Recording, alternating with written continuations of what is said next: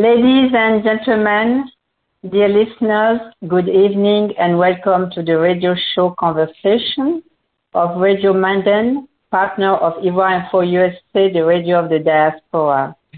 My name is Kadidia Doumbia and our guest today is Mrs. Carin Ford. She is the best black female sound engineer on Broadway. Our topic is sound engineer, a woman's profession. Good evening, Mrs. Carin Ford, and thank you to have accepted our invitation. Oh, thanks for having me. Thank you. So, Mr. Chapman Roberts, who is our celebrity guest editor for the Manden magazine, spoke about you with uh, using gracious words, enthusiasm, and, and he was so proud that we knew we had to invite you. it is a real pleasure to have you with us today. So, Mrs. Yeah. Ford, where are you from in the USA? In what state? Uh, what state? Mm-hmm. I'm in New York right now. Yeah, Um, that's, mm-hmm. and I'm originally originally from Detroit, Michigan. That's my hometown. Ah, okay. All right. So, Mhm. yeah. all right. So when when did you did you decide that sound engineering was going to be your profession? Because we I I, I researched and there are not a lot of women in the field. Mhm. Yeah, that's right. Um I don't know. I've always um I've always loved music. Um I grew up playing. I remember when I was young I told my father I wanted to play piano and he says, "Well, we don't have a piano, so here, play this." And he handed me his saxophone. so, and he played from the time he was in high school and I think through I don't know into his 20s when my parents got married. But um I always enjoyed music, but I was always interested in the technical end um of things. So I learned how to play saxophone and I also learned how to play drums because I love to play drums. And then I used to sit in my room and and read the liner notes of of, of old albums, you know, LPs. which Mhm. Young people don't know what those are. um, but I one day I I read I was like, I want to know how people record. So, and I said, Mhm. let me find out what that is, and I learned what a what a recording engineer did. And from that point on, I, I must have been in I don't know junior, junior high school maybe. Mhm. Um, I realized that that was something I kind of wanted to pursue. So I would sit and listen to records, and I would listen to them very, um, very closely. Like I would listen to the way they were mixed and and the, the stereo panning and and how how things kind of went were put together. And my father always listened to jazz, so I always loved listening to you know um, I love listening to jazz as well and Quincy Jones and of course Michael Jackson. You know, I had to. That's what I really got into. So, but yeah, I'd say you know, I've I've always been interested in music for as long as I can remember. But around maybe junior high, when I learned what a sound engineer was, that's when I really started seeking it out. Wow, this is this is wonderful because um, uh, most of the time, uh, young people, even when they get into college, they're they're not sure about their major. At least you you knew what you wanted, but you didn't Well- you didn't go straight to, to that. You you studied something else first, right? That's right. Yeah, Mhm. I bec- because I still wasn't quite sure what a you know what a sound person did, but I Mhm. did. I went to a private. um I went to a private college, uh, a liberal arts college, not a university. Mhm. Um, so I I got my um, degree in speech and theater, Mhm. um, and I was the only one in my in my theater class that wanted to do sound, even though nobody knew what that was. So um, that's kind of you know I got my toes wet with that, and then when I graduated, I moved to New York, and uh, I was like, I'm going to learn audio engineering, and I went to a school specifically for that, um, for audio engineering, and I also went to Juilliard. Um, Mhm. to, yeah, that's what I got my. That's where I got my real experience for in, in theatrical mm-hmm. so not so much theatrical, but live sound. Yes. Um, where I was trying to do, I thought I wanted to do more studio work, but when I learned about live sound, that really got my attention. Okay. Yes. Yeah. So, so okay, you graduate, and then it's real life. So, uh, so you have to find a job. You have to prove that you can do it. It's mm-hmm. a nice field. yeah. So yes. how did you manage to survive? Well, I'll tell you, it was tough. um, for the first uh, four years that I moved to New York, you know, I was going to school. I was, I worked at a, I had an office job, and I was, you know, I, I worked during the day, and at night I'd go to school for audio engineering. Um, for the first couple of years that I was in New York, um, and I barely had two nickels to rub together, but I was going to make it work. yeah. wow, you're a strong woman. Yeah. That's what I can say. well, that was that was a lot. Congratulations. That was really a lot. So uh, yeah, yeah. Um, but I was so, determined. Yes. Uh, can you can for our audience can you define what a sound engineer does? Yes. Um, well, there's there are a lot of different categories of sound, mm-hmm. um, and what I do uh, for the most part, I've done different um, um, different categories of it, but the most of my experience is in theatrical sound.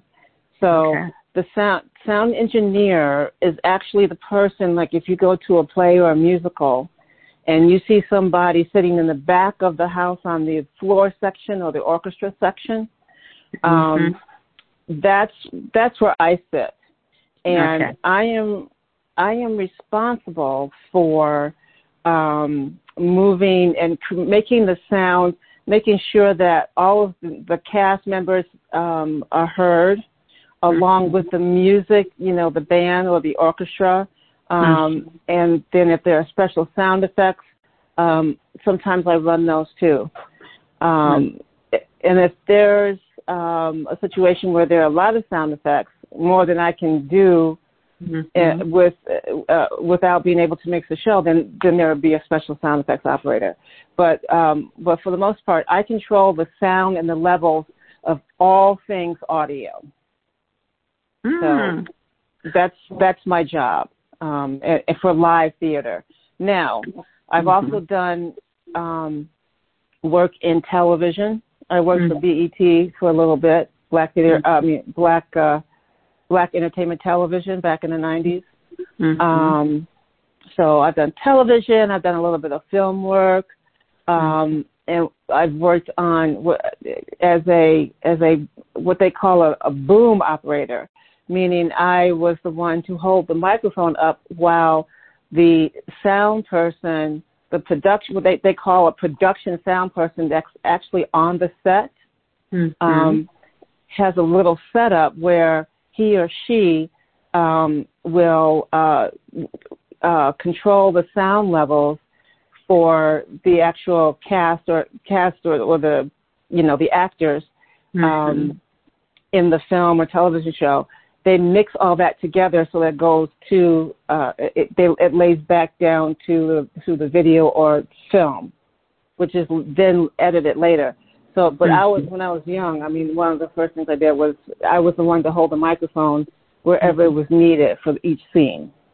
Okay. Um, so that's for film, and then you have then you have what's called post production sound, where uh, you have a sound mix- mixer for film or television, um, who will um, take whatever the production sound person has recorded on the set and they um, th- there are people who edit that audio. There are pe- uh, there are people who actually mix all of the audio uh, once they have music and everything. Some people do a final mix, mm-hmm. um, and a final mix is done by probably about three or four people.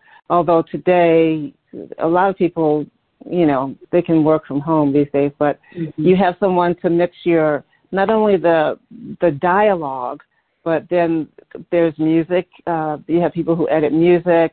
Mm-hmm. Um, and that's a separate editor. That editor then sends the music over to the final mixer, um, mm-hmm. and then you have sound effects that that lay back. So there are so many different types of sound engineering jobs. Wow, yes, uh-huh. This is what I'm understanding right now, and we have no clue what's going on. we see the final project and we're happy. yeah, that's right. That's mm-hmm. right. Yes, so yeah, this is a, a lot. So you mm-hmm. are recognized, you're a specialist and expert in your field. Yes, you're mm-hmm. humble, but I am not. So let me say what I want to say. And okay, go for it. and you work with so many well-known people, you know, as well. So mm-hmm. um, partnering with uh, other experts because that happens. Um, how does it work? Because you know people have different personalities, and everybody knows, and each person has its own ways of you know of doing things.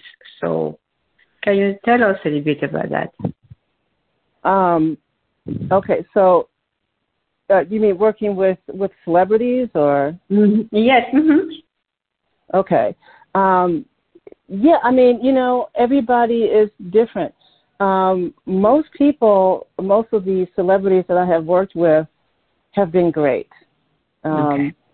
And as you know, I'm I'm a member of um, an organization called Black Theater United, mm-hmm. and and most of most of those people are are actors, and they're they're they're we have all become friends. But I have done shows with some of those people, so that's how we all became friends. But yeah, uh, dealing with with uh, celebrities for the most part, they're great. I mean, I've I've worked with um, uh, Bette Midler, who was just amazing. Um, the my very first job right out of school was with um, a, a, a comedian named Lily Tomlin. Um, she was very popular in the in the 60s and 70s and 80s, um, and she had a um, a one woman show called The Search for Signs of Intelligent Life in the Universe, mm-hmm. um, where she played many different characters, but it was just her, and mm-hmm. she was it was just an outstanding show. Um, but uh, yeah, I've I've worked. I've I've done. Um, I did the Tonight Show with Jay Leno, so of course you know I met celebrities that way. So you know, yeah, I've I've worked with and met a lot of different cele- celebrities, and um, most of them, the majority of them have been great. I mean, no mm-hmm. real issues. They just, you know, I mean, they everybody's different. They want mm-hmm. they want to be able. They want things a certain way. Um, mm-hmm. Fantasia was uh, one uh, um, a celebrity that I worked with on The Color Purple, and she that was her very first Broadway show.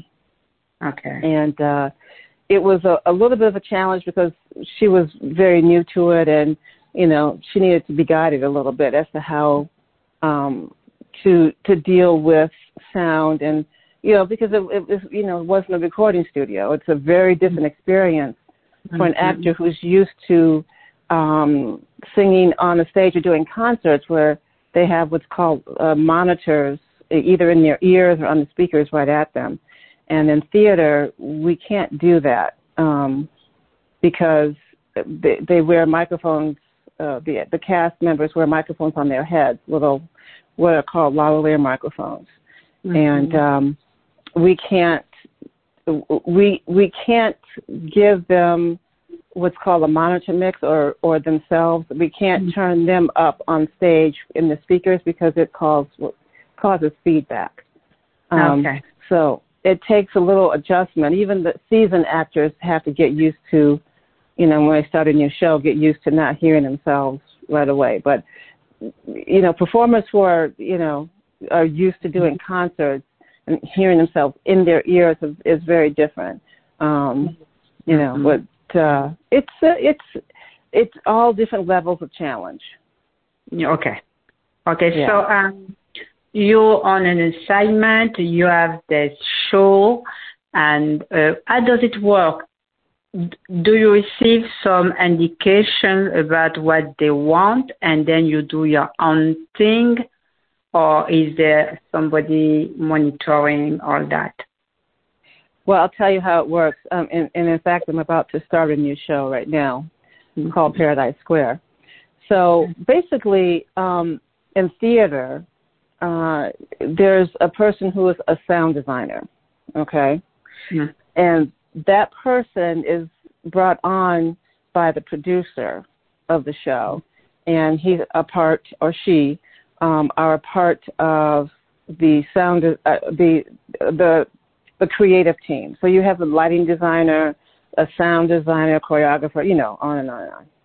Um, mm-hmm. And typically, the sound designer will call whoever they want to so-called mix or do sound for the show. So I'll like for Paradise Square, Jon Weston is the sound designer for that, and mm-hmm. he'll call me and say, "Hey, you know, this show is is is happening. Are you available? And if so, are you interested?" Mm-hmm. So that's how that works. So I love working with Jon, and you know, I I try to uh, take a job with him whenever I can. Um, and so, I, he's he's amazing. But I've worked with some other uh, other mm-hmm. really amazing sound designers too. So, mm-hmm. um, but this came up, and I said, sure, I'll do it. So, um, so so then once we decide that, then we basically go into uh, what's called a, a sound shop. It's basically a big old warehouse.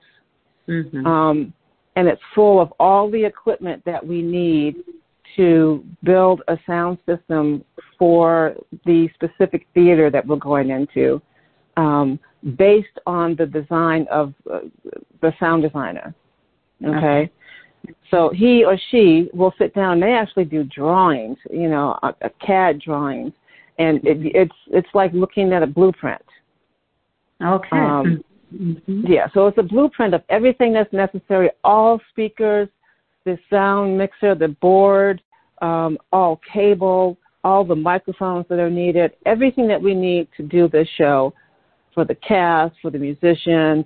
We also are responsible for um, setting up the communication systems for for everybody in the show. Wow. Um, because yeah, because backstage, the stage manager needs to talk to the to everybody, including the the the uh, not only me but you know the lighting person and the the light board operator and and then the the deck people, all their assistants on deck. They also have to talk to carpenters, anybody that's actually running the show, follow spot operators. Everybody has to talk to each other. Mm-hmm. So that's a very complicated system that we in the sound department are responsible for as well. Wow. Yes, and we are also are responsible for video. Um, for video meaning uh, video for cameras that are placed in strategic areas around the stage and off stage, so that mm-hmm. the carpenters or anybody who's running the, um, automated sets when sets mm-hmm. move on and off stage, they have to have they have to be able to see where the sets are moving. Oh. Um, so we're also responsible for setting up the video for that. Wow, so, a lot of work. Yeah, it is a lot of work. It's very detailed. So, so we spend about three to four weeks in the sound shop, just mm-hmm. you know, putting all of that stuff together, wiring it, mm-hmm. and making sure that it works. yes. Um, Mm-hmm. And um, and then once we get the sound system built, we put it all in racks. We put it in a case, in cases. Put it up, mm-hmm. put it on a semi truck, and mm-hmm. the truck takes it to the theater. It mm-hmm. gets offloaded from the truck. You load it into the theater. We have a whole crew that installs the system, and um, I have a production sound person who is in charge of running the crew and making sure that everything is installed properly. Okay. Whoa. And in the meantime, yes. So he takes care of all of that. And in the meantime, I'm out front, you know, setting up my console, making sure everything is patched and plugged in properly. Um, mm-hmm. And then at the same time, I have to um, prepare myself for being able to mix the show. And I actually use a script of the show because um, mm-hmm. I have to actually, um, you know, turn on and off people's people's microphones with every line that they say in the script. Mm-hmm. So eventually I, I have to memorize the script too. I have to know everybody's lines because I'm moving the faders up and down. Plus, I have to know what the band is doing. Um, so I have to mix the band. Mm-hmm. Yes. I have to mix the band, the mm-hmm. actors, um, and play some sound effects sometimes. Um, but yeah, so I go to rehearsals mm-hmm. and you know I, I'm watching the, to see what's going on and um, to get an idea of what the show is going to be like. Um, and then uh, I'll, I'll go to a couple of those, and then I'll go to a final run through of the rehearsal. Then the cast comes on stage. Uh, so the rehearsal is on at a at a remote site. They're they're in a studio. Okay. And they're there for like six, four to six weeks, depending. Um, mm-hmm. And then the cast comes onto stage when after the set is loaded in and the crew is ready for them. Then they come on stage, and then we have a whole tech process okay. um, where the lighting designer, you know, gets the cast on stage, and he, they light the stage. They have to light the set. They have to light the actors. Everything has to work together. Then we get the cast into microphones, and you know, then if it's good practice for me then to be able to see what the lines are, and I'm following them in the script.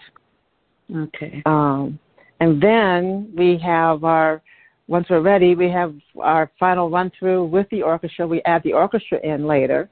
Mm-hmm. Um, and that's a whole process. We get a, a time with the orchestra. And normally we'll have a dedicated day or, or evening, a few hours in the evening to work with the orchestra only. So we can just get the orchestra kind of uh, balanced out.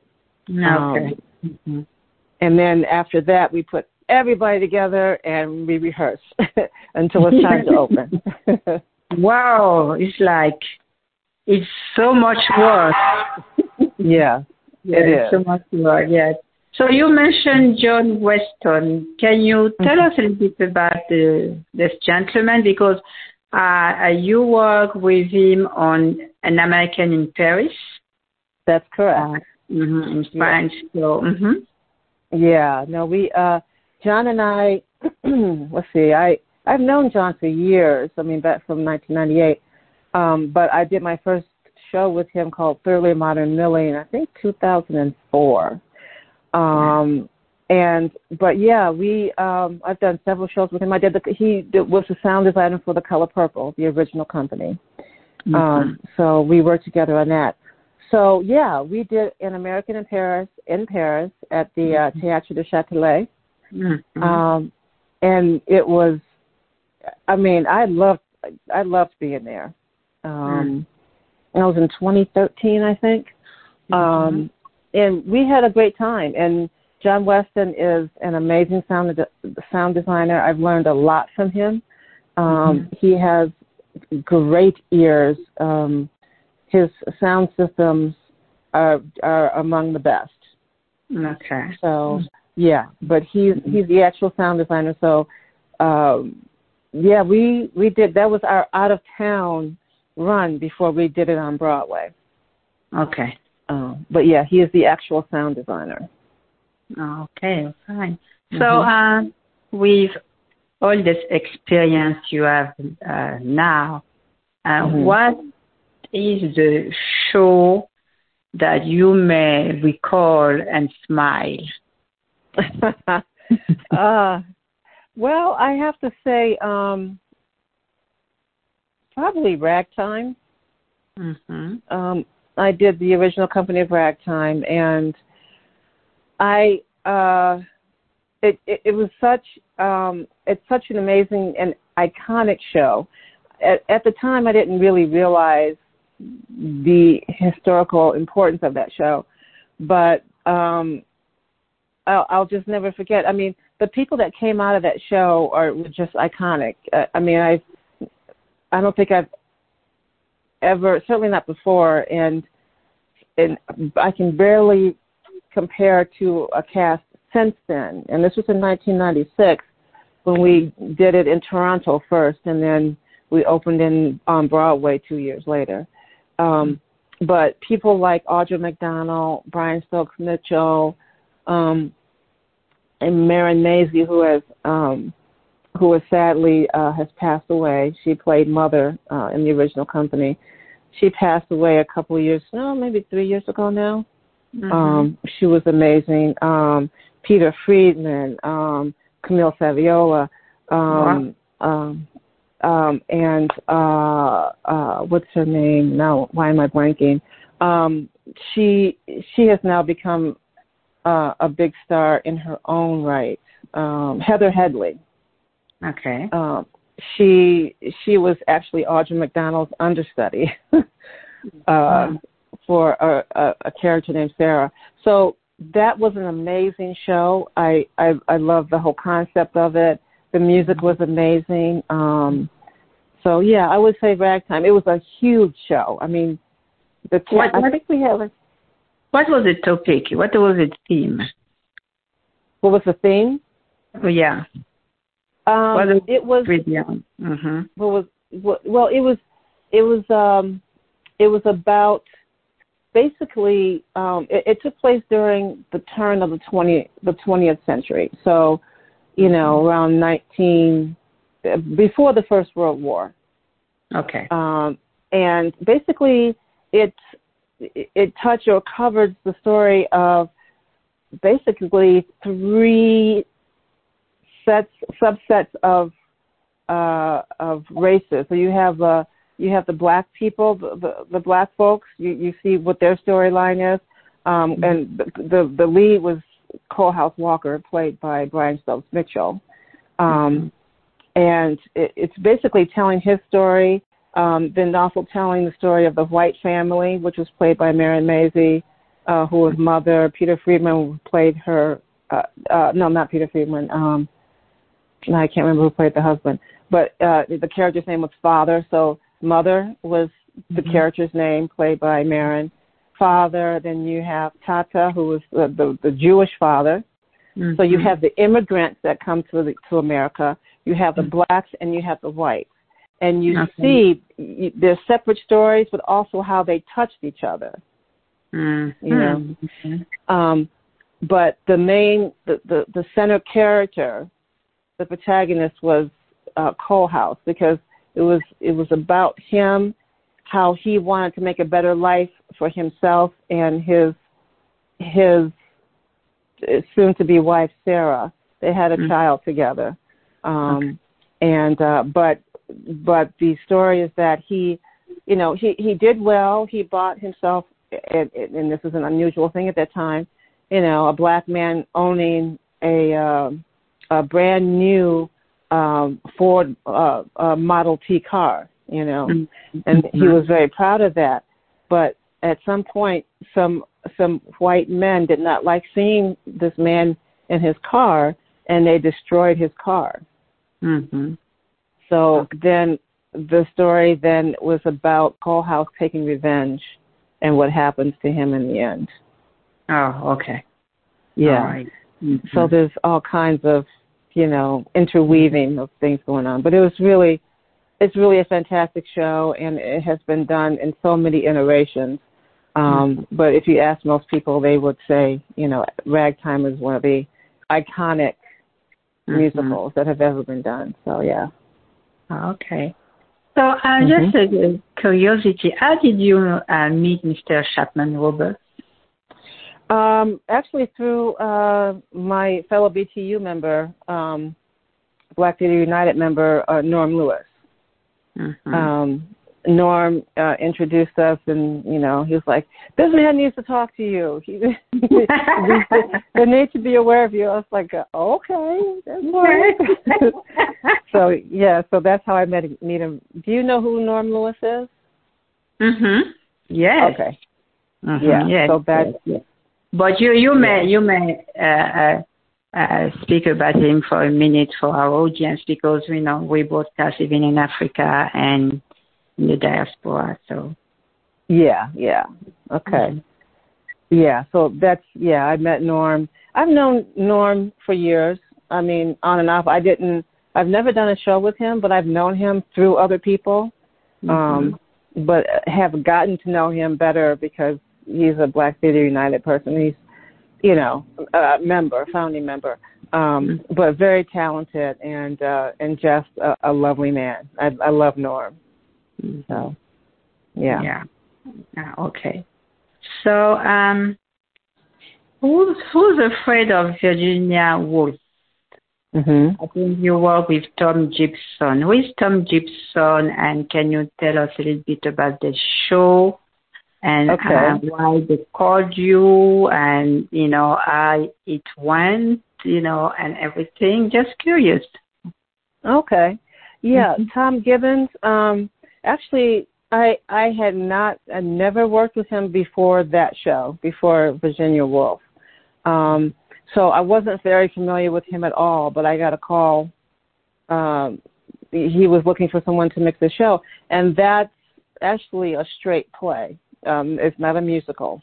Mm-hmm. Um, and uh, yeah, I mean he um, he he's very talented. He had just I think was just finishing or was still kind of working on the uh, uh, a new version of West Side Story.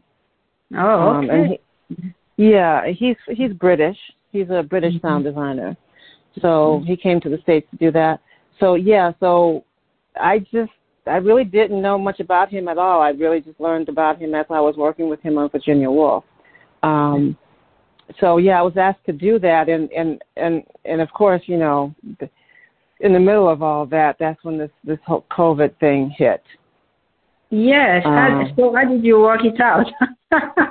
well, it's. I mean, you know, one day we we got a uh, um, we got a message that, um, and, and we hadn't even officially opened yet. We were still doing mm-hmm. what's called previews, mm-hmm. um, which you do before you officially open.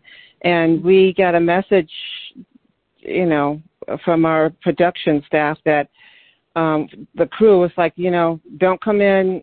Normally we would come in in the morning and mm-hmm. rehearse during the day and then have our preview show at night with the cast. Mm-hmm. But we got a message one day to say, don't come in tomorrow morning or don't come in the morning, come in at four o'clock. We're going to have a big meeting. Oh. And yeah.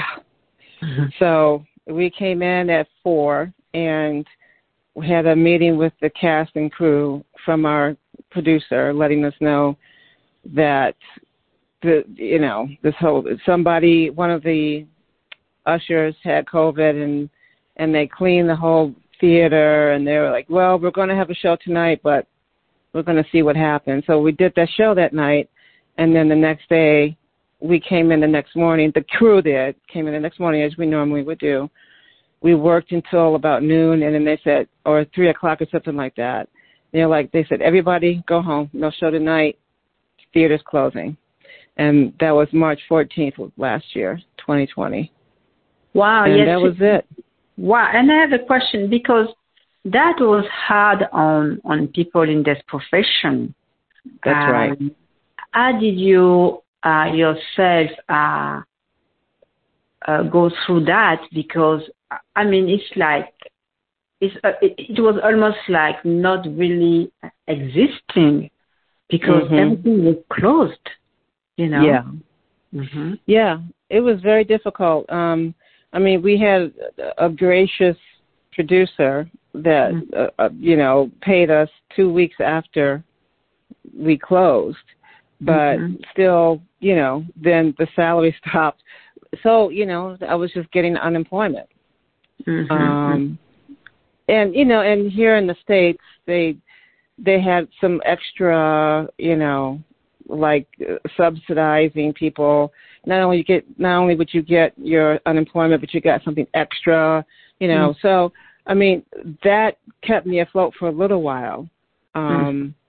But then it was like I I got, you know, after a couple of months, it's Like I got to do something. So um, I actually was hired by a, a, a school um, mm-hmm. to do some sound design. Okay. And uh, and it actually was great for me because I had done mixing, you know, for music and that kind of thing, but I had never done it for th- this version of it. You know, there are so many virtual plays and musicals that was go- that were mm-hmm. going on last year, and it was new to all of us. So I was mm-hmm. like, yeah, sure, I'll do it. Let's see what let's see what happens. um, so I uh I was hired by the school, which was great, and the, these these junior high school kids were they were really cute.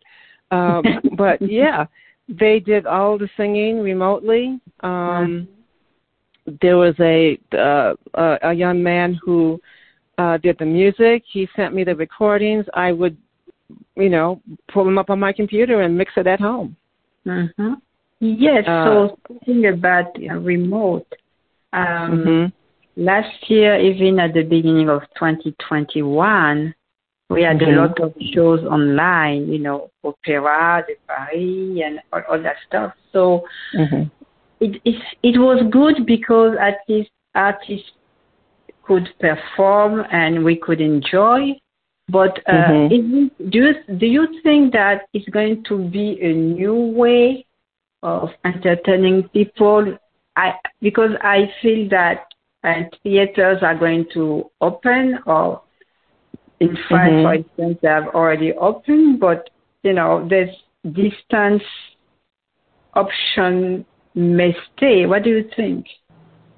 Uh, well, I think uh, to a certain extent it may, but people we have found still want to see live performing. They they, okay. they want to see live performance.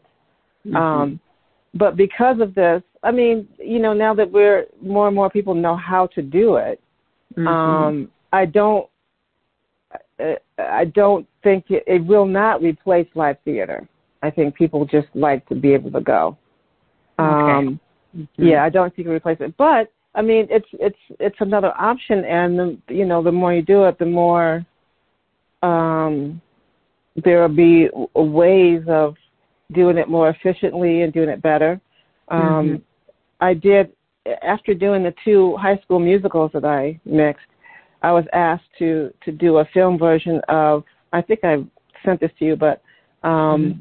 Uh, the last five years, mm-hmm. um, which was a professional production, um, mm-hmm. and uh, it was my first time doing um, music editing and mixing for mm-hmm. a film, okay. and I really enjoyed it um in the the it, I don't know well it's not it's not streaming right now. I mean we were streaming what earlier this year for mm-hmm. about I don't know two or three weeks or something. Um okay. so I'm not sure if you're able to get a copy of it or whatever but um it was a, it was a challenge and but it was something different for me and I really I really like doing it because it, it allowed me to to be at home to mm-hmm. mix and take my time. I mean, I didn't have a whole lot of time. Mm-hmm. I had mm-hmm. to, I, I had to mix and edit 14 songs in eight days. Wow. Um, yeah. in order to, it, I had to mix it back to a film so that, and, and the mm-hmm. film editor had to, or the video editor had to, you know, he was waiting for me. so I had to do my mixing and then send my mixes to him mm-hmm. and so that he can then put them into the film and everything. But um, so the, doing those kind of projects are, are are what kind of helped me stay afloat. Mhm. Mhm. And and then that was good for your moral too, you know, because when you're doing nothing, you start thinking, and you know, mm-hmm. lots of people get depressed during this COVID uh, time. You know, the confinement. Yeah. So right. keeping yourself busy was a good thing. You know, being able to stay busy was a very good thing. So yeah. Mm-hmm, well, mm-hmm. Uh, but I also I also had Black Theater United keeping me busy too. Even though I wasn't making money, um, mm-hmm. we uh, the Black Theater United was organized by Audra McDonald and LaChanze uh, mm-hmm. in the uh, the spring of of 2020, and and they uh, well Brian Stokes and Allison Tucker uh, you know, called me and because I think uh, LaChanze and Audra called Brian Stokes and they called me and mm-hmm. you know they they just got their friends together to create this founding group. Um, and as we you know we would meet every every Sunday and there was we just did all kinds of things. I mean, we recorded a song, mm-hmm. oh, okay. which is released. Yeah, mm-hmm. um, it's called Stand for Change. Okay. Yeah, mm-hmm. Stand for Change, and you can um, you can stream it on uh, you, you, can you can buy it on iTunes or mm-hmm. or stream it on on Spotify. Um, okay. Yeah, so that was a great experience for me too because of course I'm the one that had to mix all of that. of course. um, but it was great. Every founding member sang their part except mm-hmm. me and Lisa Dawn Cave. We're the two out of the 19 founding members that are not singers. mm-hmm. um, but everyone else did their own recordings, like um, like Audra and um, Stokes and and and uh, uh, Vanessa Williams. Um, mm-hmm. You know, they all recorded their parts and they sent them to me, mm-hmm. and uh, I I pulled it in and uh, into my um, my computer mm-hmm. and cleaned it up, and I got some of the music from the producer Phil Galstein. Uh, Gal- Galdston, I think is his name, but he uh, uh, he was the producer, so he and I worked closely together, along with um, with Vanessa Williams, um, uh, Michael McElroy, and Darius DeHaas. Um, okay. We all worked together to get this song to, uh, happening, mm-hmm. and uh, mm-hmm. Yeah, so that it's, that has become our theme song. So, um, so that kept me busy, and then um, Audra wanted to do a song for uh, Stacey Abrams uh, mm-hmm. during the Georgia um, elections. Mm-hmm. So that was pulled together very quickly with okay. about 60 of of of her and all the rest of them, her her friends, mm-hmm. um, to and plus a band. So I had to help mix that. Uh, so, so that was so I was busy during the COVID time. Yes. I wasn't always mixing money, but yeah. Yes. so kind of mixing it up there. this is very good. So yeah. yeah, so so how long how long did it, it take, take you to feel uh, confident enough in your work? Uh, uh, it's like and uh, to to reach the point where when you are called for for a show to work, you were you were no I won't say relaxed because every time you have to be a little bit um, under pressure, but it's like it's okay, I can mm-hmm. do it. You know, this feeling that okay, tell me what it is about. um, now, I, I assume I assume you're referring to the show itself. I mean, how how long does it take for me to get comfortable with the show? Both. Uh, uh, how long does did it take for a professional to not fear when you're called? Oh, you know, okay. So, and that you you're confident enough to say, okay, oh yes, I can do it, even if it's a lot of work. And then mm-hmm. when you're on the show, how long does it take to feel that okay, it's going to be fine? Okay. Mm-hmm. Um, I, I mean, I can speak for myself. Everybody's different, but mm-hmm. I, I don't know. I mean, my very first show, which was working with Lily Tomlin, um, that was, I mean, I was kind of thrown into the fire. um, I had to actually, yeah, I had to mix it, and I, you know, I was just like, okay, I'm gonna do it, and you know, if if Lily is not happy with me, well, then she can fire me.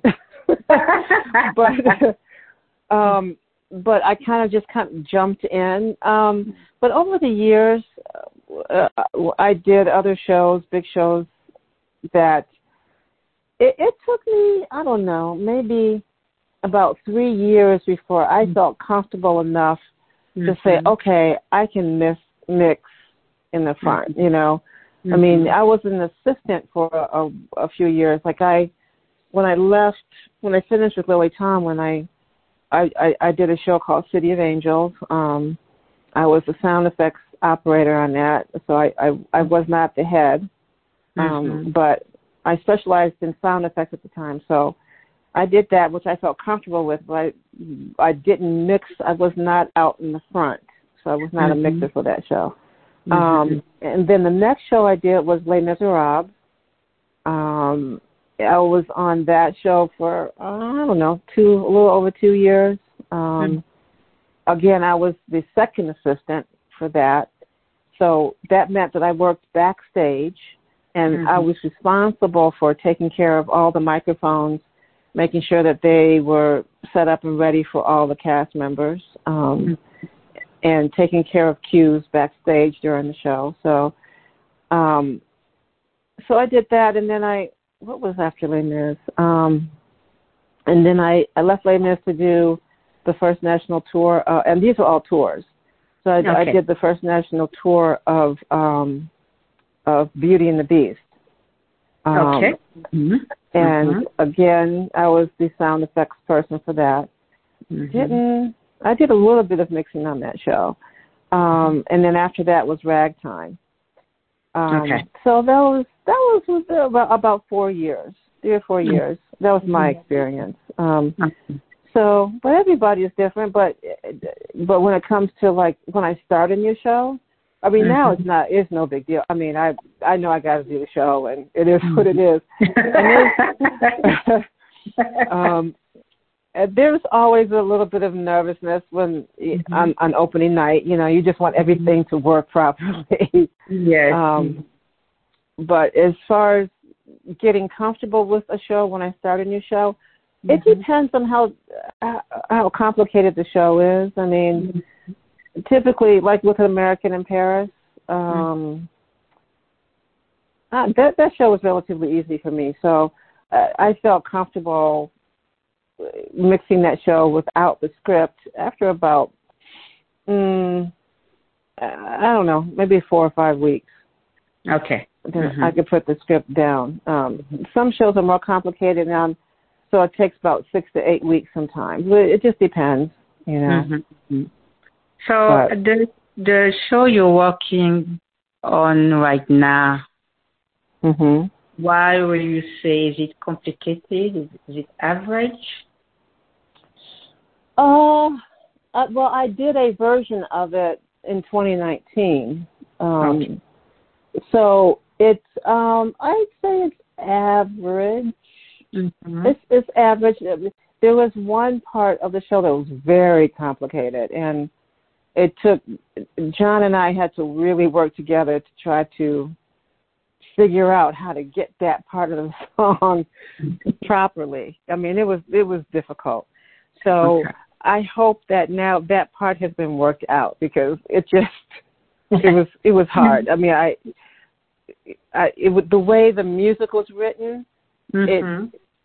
What we try to do is keep clarity, you know, in in songs. Mhm. Um, and the way that that song and that part of that particular song was written, it, it, there were so many people singing on top of each other that it start it was sounding jumbled and you couldn't understand what everybody was singing. Mm. Um, Mhm. so we had to Jon and I had to work with the musical director um and and this happens a lot you, you, you know the sound really works closely with music with the music department um but we had to work together to figure out how to get these lines out there without having people stepping on each other so that it doesn't sound like a jumbled mess you know. Mhm. Absolutely. Um, yes. Mhm. so but every show is different as far as their Mhm. complication levels i mean I, Mhm. I I did a show with another sound, an amazing sound designer as well, named Scott Lehrer, um, and the name of the show was Shuffle Along. Mhm. And there were a lot of stars on that show too, like Billy Porter, Brian Stokes was in that one as well, Audra McDonald, um, and uh, uh, Savion Glover was the was the choreographer. Mhm. Um, but we, I mean, we had a cast of the the, the ensemble were amazing tap dancers. Um, oh, so yeah, so it was a big tap dance show, and and that show was kind of difficult because we uh, typically with tapping we would put microphones on the actors on their legs or on their shoes. But yeah, exactly. Um, Okay. But in this case, Savion did not want the cast to wear microphones on their shoes. Um, so he wanted us to mic the deck, under, put microphones underneath the stage. Um, so we had 72 microphones underneath the special floor that Savion chose. Um, and that was a little bit difficult because as the cast moved, as as they tap danced around the stage, I had to kind of follow them. I had to kind of program my console in such a way that I could move the faders up and back, up and down to follow the cast as they moved up and down the stage. wow, yes, that was challenging. hmm Very. Yeah. Yep. Yep. so, um, for a young person interested in um, getting into the field of sound engineering, uh, Mhm. what advice can you offer? Um, well, number one, you know, really know your craft. Be good at it. Um, when you say fast, what do you mean?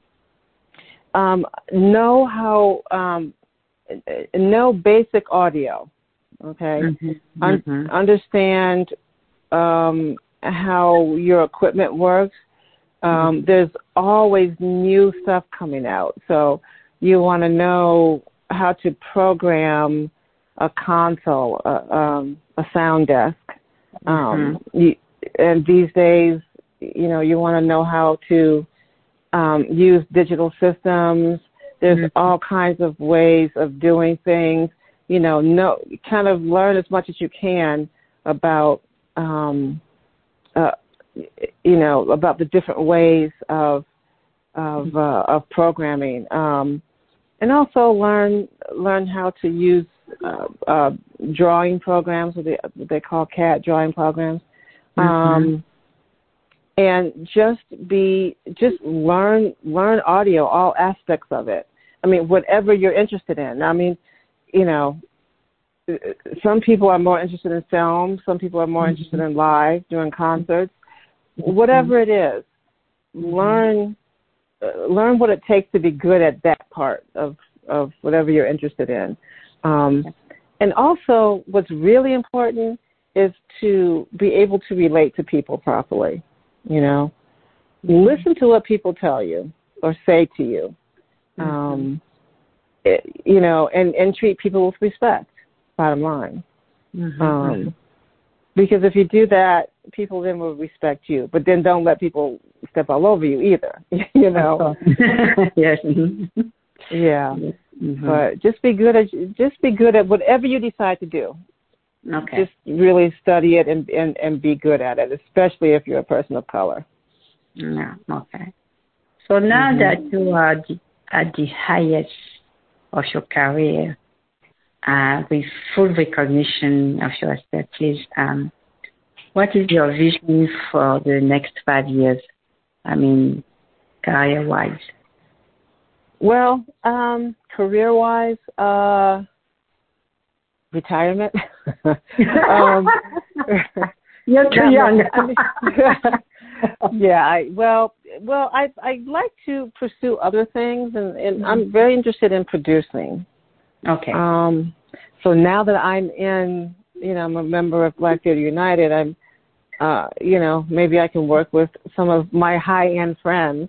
Mhm. um, and maybe try to produce a show with them or something. I mean, I I have to say, um, uh, working with uh, with Vanessa Williams was great. I mean, with Vanessa and Darius and, and Michael McElroy, um, we worked really well together. Um, and Vanessa, she she really took the reins when we did the video shoot for for Stand for Change. Um, basically, she produced it, and she did it in an amazing job. So, you know, I, Mhm. but yeah, I I'd like to produce when I grow up. That's kind of where, where I see myself. okay. Do you mind telling us a little bit about, about Black United? Oh, sure. Um, mm-hmm. Yeah, um, like I said earlier, Black Theater United was founded by um, Audra McDonald and LaChanze. Um, basically, after the tragic death of George Floyd here in the States, and you know, Audra and LaChanze, so they were like, you know, we need to be able to do something. They, they, so they really just wanted to be able to make, you know, take a stand and make a difference. Mm-hmm. Um, so they called all their friends. um, mm-hmm. and luckily they considered me one of them. And, mm-hmm. uh, and so basically, yeah, we, we have formed this group to be an advocate for, for black people um, who, not only in the black community, but mm-hmm. um, black people in theater and in entertainment, but mainly in theater because that's what we do. We specialize in. Mm-hmm. Um, and we're here to advocate for for black folks who um, who need mentoring, young black people, um, mm-hmm. I'm the co-chair of the mentorship committee for Black Theater mm-hmm. United, mm-hmm. and uh, and I've always wanted to to help educate young Black people, not mm-hmm. only in theater but just in general. You know, mm-hmm. just to, to, to be able to learn about other aspects of life. Um, okay. And uh, but we've uh, we've had town halls um, with mm-hmm. Stacey Abrams and and others. Um, uh, we um, the the uh, mentorship committee just completed a, a, a pretty successful internship program with Williamstown Theater Festival in Williamstown, um, Ma- uh, uh, Massachusetts. Uh, okay. It's a pretty um, anybody in theater would know. It's a pretty prestigious um, regional theater. Okay. Uh, and they they approached us and they said, "Look, hey, we want to do, you know, help you mentor young people of color, and mm-hmm. like to bring you on." And so, yeah, we mm-hmm. partnered with them. Uh, mm-hmm. we uh, brought in ten um, ten cohorts specifically to be a, uh, to take part in this, and it mm-hmm. worked out really well. Um, okay. So, and we're working on other mentoring programs as well. Mm-hmm. So, okay, yeah, this is very nice. Thank you. Yeah. Thank You're you, welcome. ladies and gentlemen. I am Kadidia Doumbia. Our guest today is Carin Ford, the best black female sound engineer on Broadway. Our topic is sound engineer, a woman's profession. Mrs. Ford, thank you so very much. It has been a real pleasure speaking with you. We learn a lot, at least for, as far as I'm concerned, I learn a lot. thank you so much. well, thank you for having me. It was a pleasure talking to you. Sure. Dear listeners, we thank you one more time for your continuous support. For our friends who could not follow us this evening, the link of the recording will be available on Facebook, Twitter, LinkedIn, Overcast, and Anchor. Thank you and au revoir. Thank you, Mrs. Ford. Mm-hmm. Au revoir. au revoir. Merci. Mm-hmm. De rien.